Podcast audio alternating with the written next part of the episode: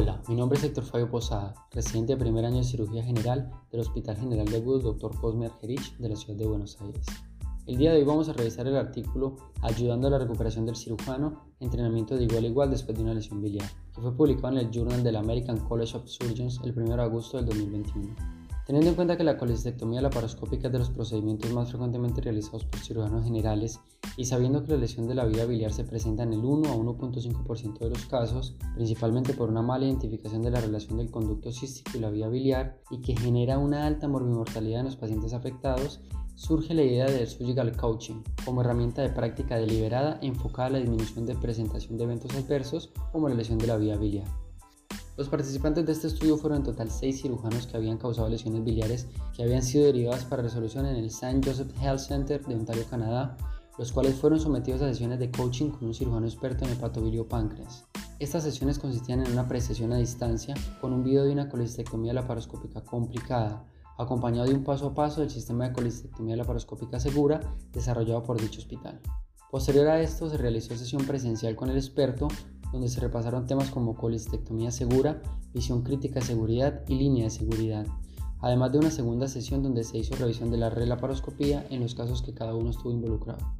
Finalmente, los expertos compartieron su número y contacto con los participantes del estudio para futuras consultas afines. Dentro del paso a paso de la colistectomía laparoscópica segura diseñada por el St. Joseph Health Center, cabe destacar el modelo de tiempo fuera intraquirúrgico, en el cual se denotan maniobras claves para evitar lesión de la vía biliar, el time out número uno es la marcación del terreno y planeación de la colistectomía, el cual consiste en identificar estructuras claves como el fondo vesicular, el surco de Rubier, el triángulo hepatocístico y la línea de seguridad.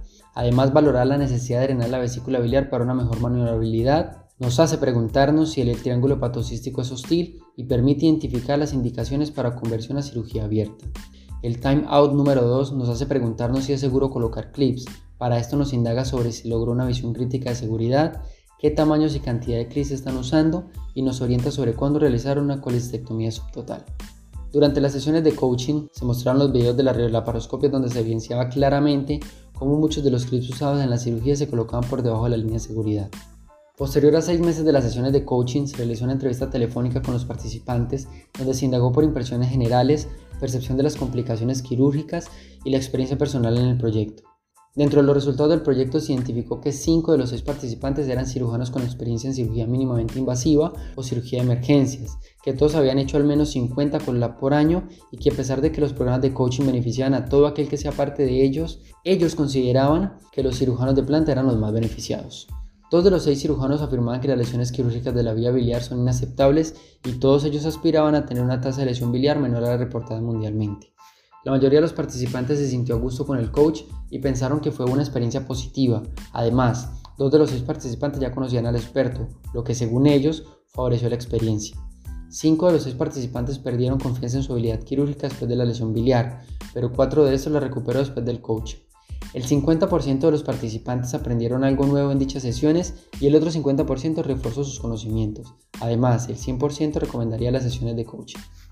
Se definió finalmente que un coach exitoso para lesiones biliares es aquel en el que no se juzga, se trata como colegas y de forma interactiva, se hace revisión de ColeLab complicada, se envía material previo de estudio, además es un coach personal y se hace poco tiempo después del evento. Para concluir, el coach uno a uno es una actividad útil para el continuo desarrollo profesional, que ofrece mayor satisfacción que el aprendizaje convencional y es muy bien aceptado siempre que el coaching sea enfocado.